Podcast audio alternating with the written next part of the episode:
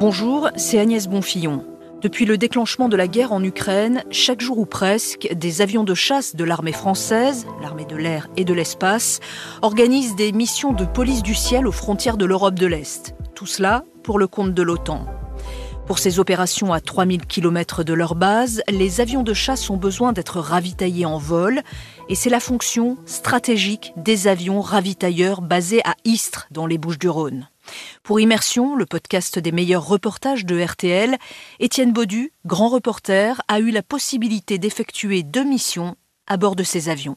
Nous sommes à 12 000 mètres d'altitude, sous l'appareil de ravitaillement à 330 Phoenix 049, une mer de nuages. Impossible de reconnaître le paysage que nous survolons. Seule indication donnée par l'équipage, nous sommes au-dessus de la Bulgarie et de la Roumanie, proche de la mer Noire et de la frontière avec l'Ukraine. La mission du jour, ravitailler deux avions Eurofighter Typhoon anglais qui vont effectuer une patrouille de police du ciel au-dessus de cette frontière.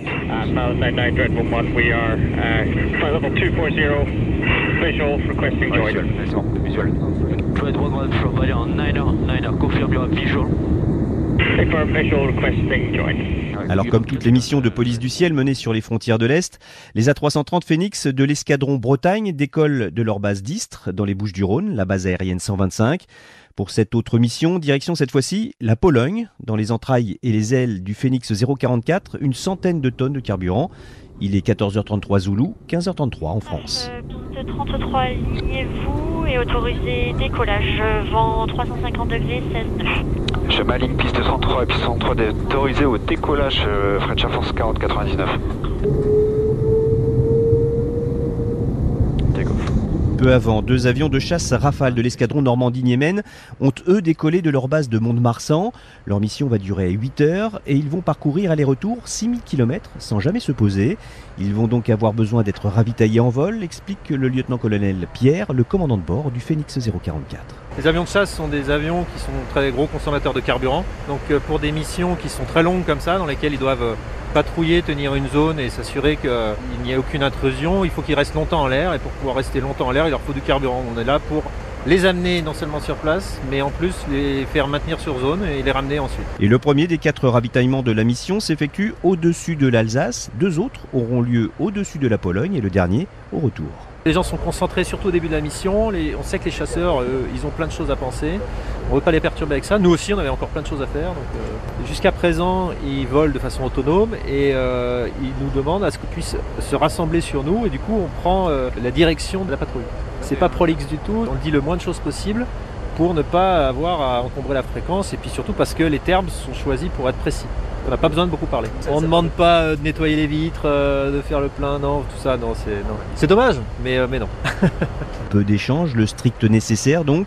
Dans le cockpit, ce ne sera d'ailleurs pas les pilotes qui régleront la manœuvre, mais l'opérateur de ravitaillement le boomer comme on le surnomme. Sur cette mission, c'est le sergent-chef Rémi. Sur ses écrans de contrôle, une multitude de données et les images des caméras qui scrutent l'opération. C'est le pilote monitoring, comme on appelle, qui du coup autorise les chasseurs à rentrer dans notre bulle. Une fois qu'ils sont dans notre bulle, c'est moi qui gère du coup la sécurité par rapport à la position de nos chasseurs. Je déploie les tuyaux, je les autorise à venir en contact sur nous. Une fois qu'ils sont en contact, on leur délivre le carburant. Là, en l'occurrence, on leur, leur fait des pleins complets. Une fois qu'ils sont complets, ils se déconnectent et vont effectuer leur mission. Et ces opérations de ravitaillement en plein vol sont toujours très délicates et spectaculaires. On en suit une avec le colonel Stéphane, pilote de chasse, des centaines de ravitaillements à son actif. Après avoir pris contact avec les chasseurs, le ravitailleur descend à 7000 mètres d'altitude et commence à opérer des cercles, sous chaque aile un pod d'où un long tuyau est déroulé. Il flotte avec à son bout une nacelle de la taille d'un grand panier de basket dans lequel le pilote de chasse va connecter sa perche de ravitaillement le ciel est flamboyant, la couche de nuages orangés. Les deux rafales se glissent alors lentement par l'arrière, chacun sous UV. Allez, on est stable et on sort les tuyaux. 21, autorisé arrière droit. Voilà un des rafales qui se rapproche du tuyau où il y a le, panier de ravitaillement. Voilà, on le voit doucement, maîtriser sa vitesse. On est actuellement à 600 km/h, à une altitude d'à peu près 7 km. L'objectif pour lui, donc, de connecter sa perche de ravitaillement, la taille euh, bah, finalement d'un micro, si je puis dire, dans le panier. Une fois rentré dans le panier, avec une vitesse de rapprochement de l'ordre de 5 à 10 km/h, pas plus. On va le voir s'avancer doucement. Vas-y, car contact à droite. Et voilà, la connexion est réalisée. C'est parti pour euh, récupérer son pétrole à, à peu près euh, une tonne toutes les minutes. L'avion est stable, il est à, près à une dizaine de mètres maximum du bout de l'aile et 5 mètres de la caringue.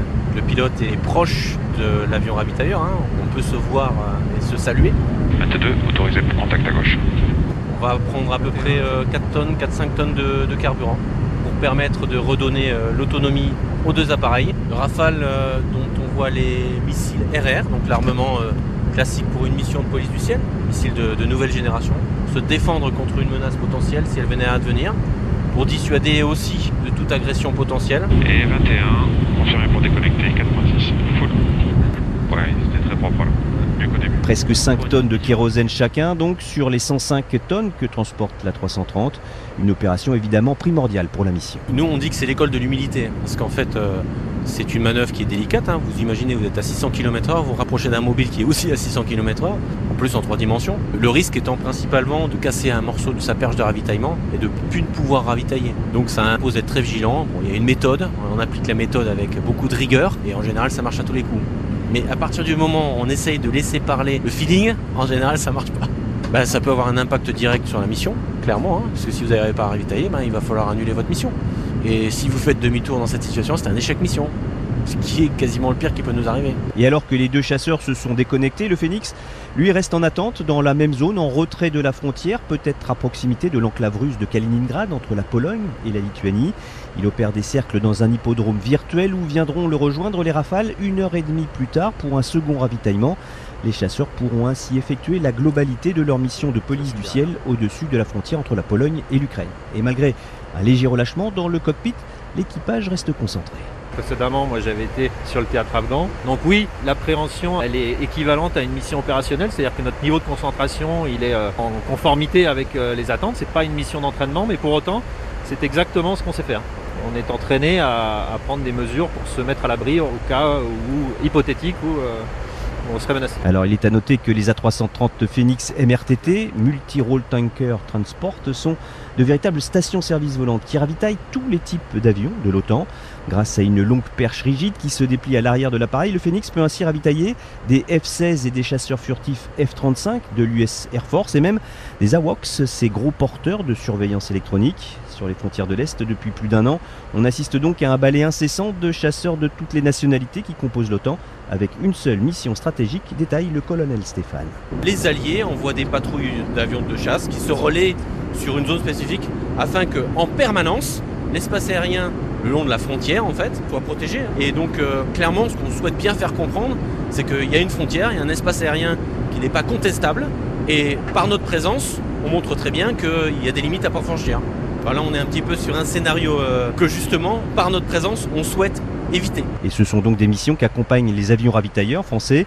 Depuis le début du conflit en Ukraine, ils ont effectué plus de 250 missions de ravitaillement. Le jour n'est pas tombé, c'est l'heure du retour en France. Ils sont invisibles, mais les deux rafales, eux aussi, sont là, au-dessus de Strasbourg. C'est le dernier ravitaillement avant de se séparer. Il fait nuit, on n'aperçoit que la silhouette des chasseurs et leur feu de position. Une fois le plein effectué, court celui-là, les avions de combat opèrent un dernier break, un virage de dégagement et allument leur post-combustion, une flamme blanche dans la nuit. Après 50 minutes de vol, la 330 Phoenix 044 est en approche de sa base d'Ist. 99, descendez vers 2000 pieds QNH 1013, gauche 22 degrés. Il est 22h15 Zulu, 23h15 lorsque le ravitailleur atterrit. 99, la piste se dégage, posée à 161 tonnes. 40 99 5 sur 5, rappelez au parking MRTT moteur coupé. Le Phoenix 044 se stationne entre deux autres A330 identiques. 99 au parking. En tout, l'armée de l'air et de l'espace en possède actuellement 9 et ils seront 12 à la fin de l'année sur le tarmac de la base d'Istre.